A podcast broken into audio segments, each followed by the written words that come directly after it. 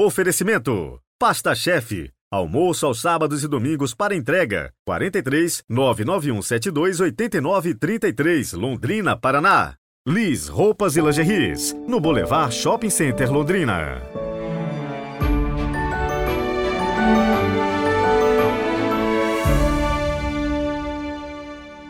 Olá, bom dia! Sejam muito bem-vindos ao podcast desta quarta-feira, 22 de novembro de 2023. Hoje eu quero mandar aquele super abraço para todos os músicos, tocadores, compositores, instrumentistas, cantores aí das nossas comunidades. É você mesmo que dedica um pouquinho do seu tempo para cantar a liturgia. Estou dizendo isso porque hoje é o dia da padroeira dos músicos, Santa Cecília.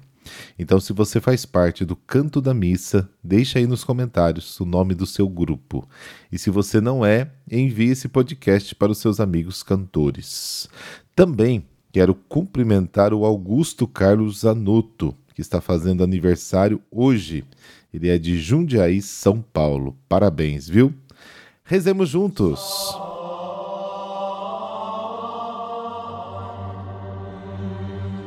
Pelo sinal da Santa Cruz, livrai-nos Deus, nosso Senhor, dos nossos inimigos.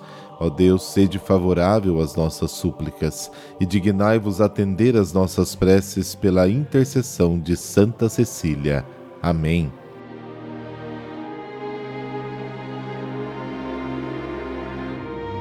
Lucas capítulo 19, versículos de 11 a 28. O Senhor esteja convosco, Ele está no meio de nós. Proclamação do Evangelho de Jesus Cristo segundo Lucas. Glória a vós, Senhor. Naquele tempo, Jesus acrescentou uma parábola, porque estava perto de Jerusalém e eles pensavam que o reino de Deus ia chegar logo. Então Jesus disse: Um homem nobre partiu para um país distante a fim de ser coroado rei e depois voltar. Chamou então dez dos seus empregados, entregou cem moedas de prata a cada um e disse: Procurai negociar até que eu volte.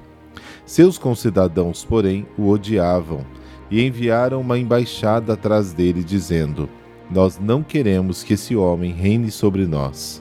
Mas o homem foi coroado rei e voltou. Mandou chamar os empregados, aos quais havia dado dinheiro, a fim de saber quanto cada um havia lucrado. O primeiro chegou e disse: Senhor, as cem moedas renderam dez vezes mais. O homem disse: Muito bem, servo bom. Como fosse fiel em coisas pequenas, recebe o governo de dez cidades. O segundo chegou e disse: Senhor, as cem moedas renderam cinco vezes mais. O homem disse também a este: Recebe tu também o governo de cinco cidades. Chegou o outro empregado e disse: Senhor, aqui estão as tuas cem moedas que guardei num lenço. Pois eu tinha medo de ti, porque és um homem severo. Recebes o que não deste e colhes o que não semeaste. O homem disse: Servo mau, eu te julgo pela tua própria boca. Tu sabias que eu sou um homem severo, que recebo o que não dei e colho o que não semeei.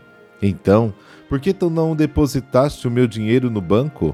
Ao chegar, eu retiraria com juros. Depois disse aos que estavam aí presentes: Tirai dele as cem moedas e dai-as àquele que tem mil. Os presentes disseram: Senhor, esse já tem mil moedas. Ele respondeu: Eu vos digo: a todo aquele que já possui será dado mais ainda, mas aquele que nada tem será tirado até mesmo o que tem. E quanto a esses inimigos que não queriam que eu governasse sobre eles, Trazei-os aqui, matai-os na minha frente. Jesus caminhava à frente dos discípulos, subindo para Jerusalém. Palavra da salvação. Glória a vós, Senhor.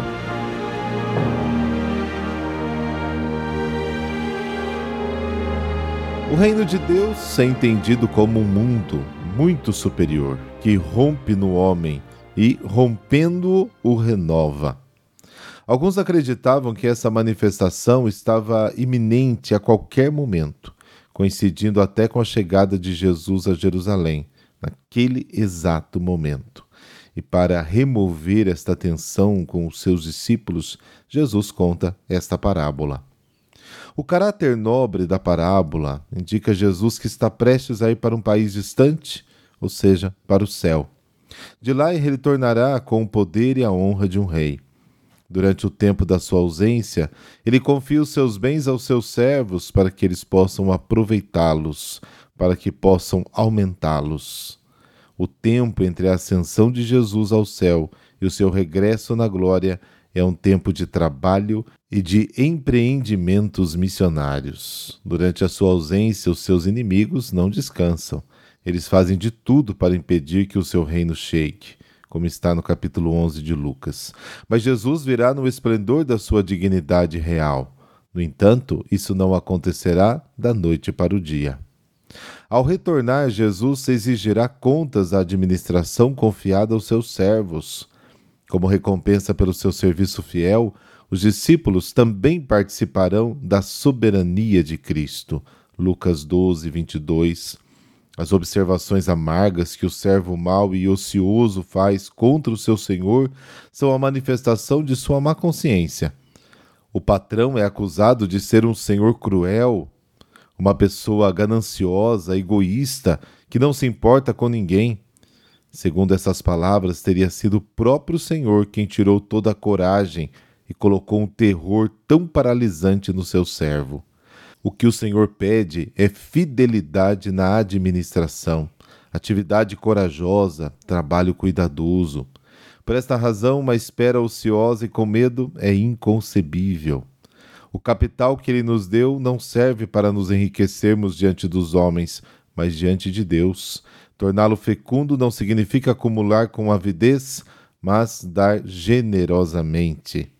Esta parábola ilustra a escolha acertada de Zaqueu rentabilizou os seus bens, dando-os aos pobres. O verdadeiro ganho que nos enriquece diante de Deus é dar. É a única forma de investir. Ele nos dá nosso verdadeiro tesouro e nos fornece amigos que nos acolhem em lares eternos, como está no capítulo 16 de Lucas.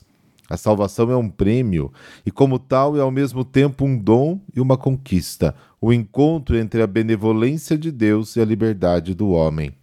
A recompensa é desproporcional ao mérito, como uma cidade comparada a uma mina. Uma mina grega de prata correspondia ao salário de 300 dias úteis. Fora da parábola, Deus nos dá muito mais do que podemos pedir ou esperar Efésios capítulo 3. Ele nos dá a si mesmo. Tudo é seu dom, nós mesmos e até nossas ações. O temor de Deus é típico de Adão, como está em Gênesis capítulo 3 e dos seus descendentes. Deriva da imagem de um Deus mau que não nos ama. Este medo bloqueia a ação do homem. O homem, entre aspas, religioso, considera Deus severo e intransigente seu comportamento de homem justo é movido por uma defesa extrema contra Deus, na busca de fechar o placar empatado. Mas isso não é possível. A única saída é a gratidão pela gratuidade do dom. É uma imagem truculenta para apresentar a condenação eterna. É o destino daqueles que rejeitam a vida de Deus. A única saída é a gratidão pela gratuidade do dom, do amor. Finalzinho ali do versículo 27 é uma imagem truculenta para apresentar a condenação eterna. É o destino daqueles que rejeitam a vida de Deus.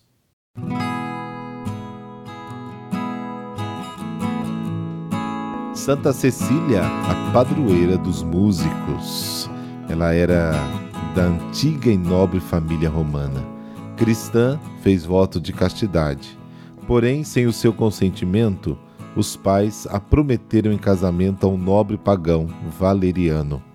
No dia das núpcias, Cecília lhe contou que um anjo guardava sua virgindade consagrada. Ela prometeu que acreditaria se visse um anjo. Ela o apresentou ao Papa Urbano, que o preparou para o batismo. E ele, assim convertido, de fato viu o anjo ao lado da esposa. O casal e Tibúrcio, irmão de Valeriano, que também se convertera, foram denunciados como cristãos, mas não renegaram a fé. Os dois irmãos foram decapitados e Cecília foi condenada à morte por asfixia num quarto superaquecido. Encontrada ainda viva, foi também decapitada. Há mais de uma referência para a relação entre Cecília e a música. Ela tocaria lira ou harpa. Teria cantado incessantemente músicas de louvor a Deus durante a provação da asfixia. Teria o dom de ouvir músicas do céu. Nas atas do seu martírio, consta que no dia do seu casamento, ao ouvir os sons dos instrumentos musicais, teria elevado a Deus uma prece pela sua pureza de corpo e alma. Cecília foi declarada padroeira dos músicos. O corpo da Virgem falecida por volta do ano 225 foi enterrado nas catacumbas romanas, bem próximo à cripta dos papas, e posteriormente levado para a basílica a ela dedicada no terreno da antiga casa dos nobres Cecílios. Um bispo chamado Adelino escreveu que depois de Nossa Senhora, Cecília é a segunda entre as virgens, porque guardou a castidade mesmo desposada e a tornou sublime pelo martírio. É certamente uma das poucas virgens que recebeu o privilégio de ter o nome citado no cânon da Santa Missa. A pureza de corpo e espírito é algo especialmente agradável a Deus, que recompensa largamente e de muitas maneiras aqueles que se dedicam a imitá-lo na virgindade e na inocência. Santa Cecília, Virgem e pura, ajudai-nos a preservar a inocência do corpo e da alma e a ensiná-la especialmente às crianças, aos jovens. Intercedei ao Pai para livrar o mundo dos abusos da mentalidade maliciosa e da sexualidade distorcida e desregrada que levam, conforme ensina a Igreja, tantas pessoas para o inferno. Amém. Abençoe-vos o Deus Todo-Poderoso, Pai, Filho, Espírito Santo. Amém. Até amanhã, se Deus quiser.